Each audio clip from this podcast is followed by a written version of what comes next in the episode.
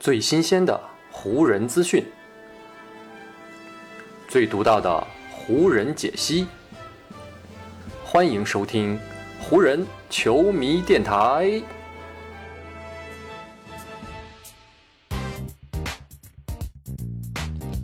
北京时间八月二十四日，欢迎各位收听全新一期的湖人总湖人球迷电台。我是各位的湖人球迷朋友戴高乐，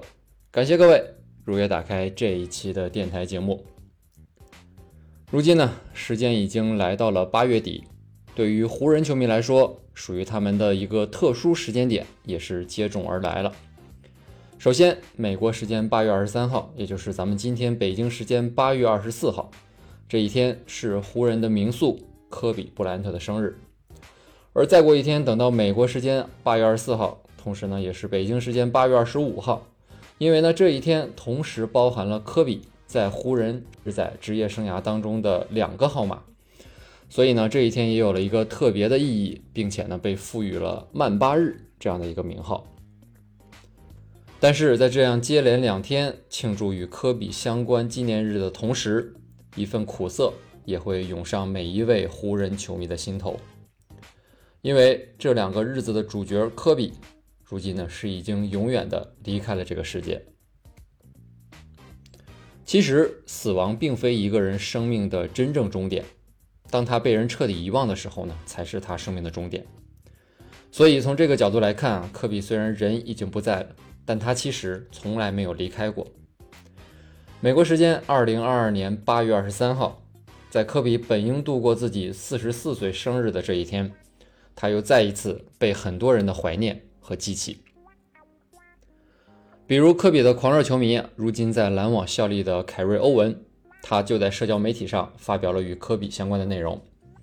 欧文先是用罗马数字写出了八和二十四这两个数字，然后呢写道：“我爱你，我的大哥科比·布莱恩特，很高兴地球又绕着太阳转了一圈，举杯向你祝贺，希望你和所有的天使也能在天堂好好庆祝一番。”黑曼巴永生。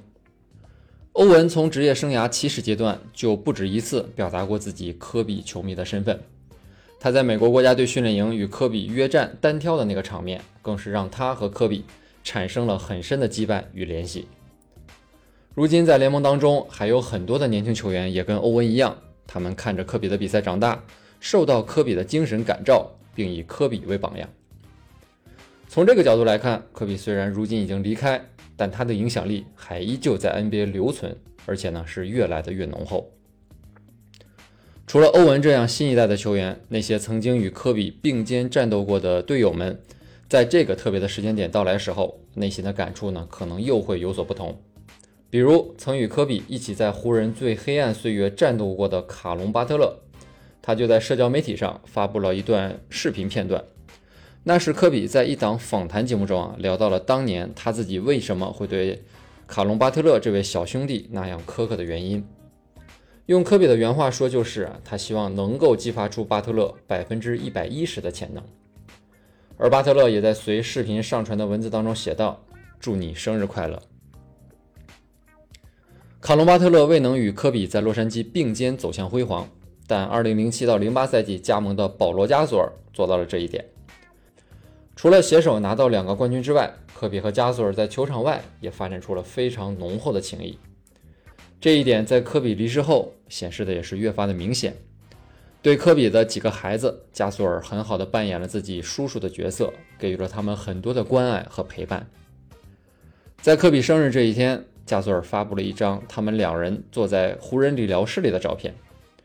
不同于赛场上的紧张激烈，照片当中的科比和加索尔都显得十分轻松。这一点呢，也非常符合庆祝科比生日的氛围。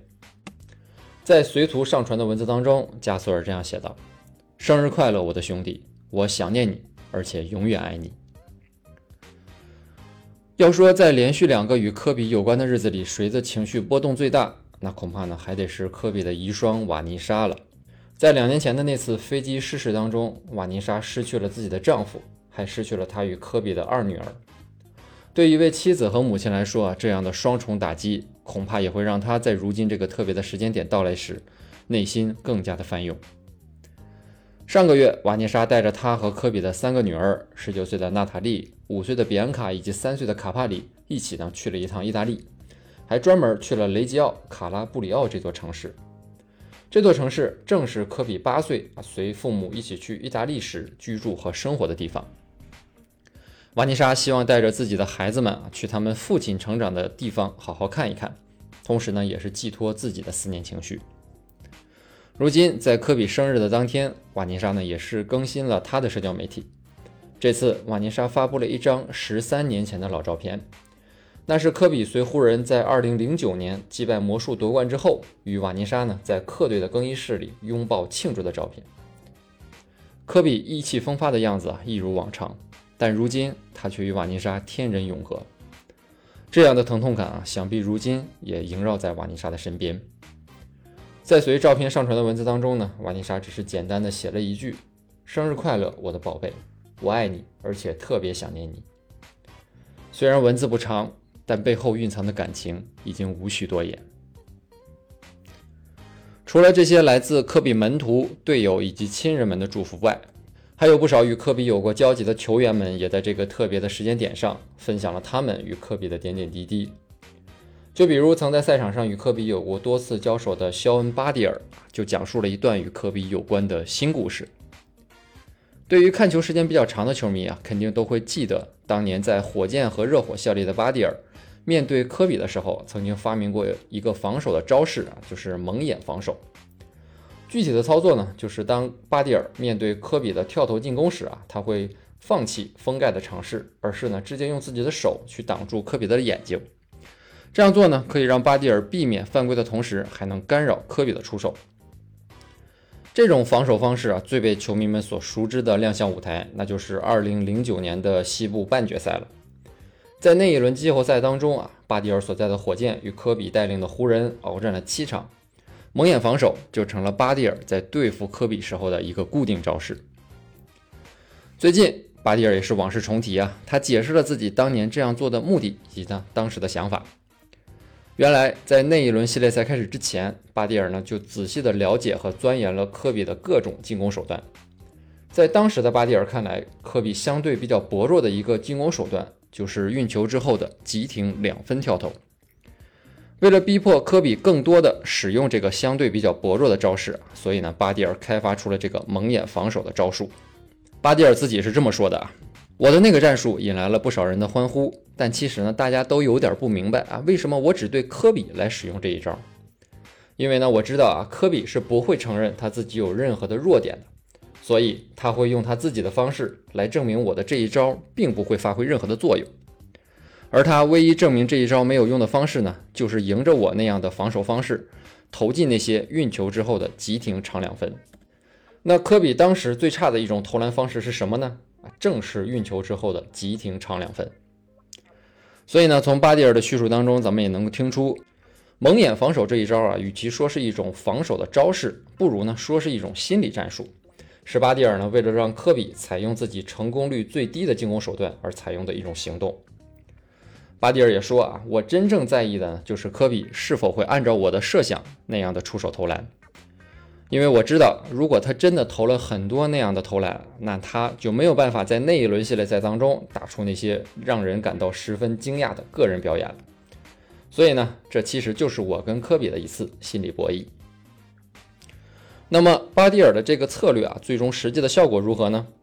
从最终火箭与湖人鏖战七场的结果来看啊，巴蒂尔的确在很多时候激发了科比的挑战欲啊，进而呢让他在场上打的并不是那么合理。整轮系列赛，当科比面对巴蒂尔的时候呢，投篮命中率是只有百分之四十三点四，这一点呢是远低于他个人在二零零八到零九赛季常规赛百分之四十六点七的命中率，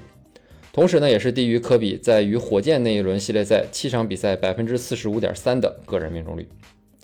不过呢，科比就算啊被巴蒂尔挑起了自己的进攻欲望，他在那一轮当中还是交出了场均二十七点四分。五点零个篮板以及三点七次助攻的数据，同时呢，也是带领湖人最终淘汰了火箭，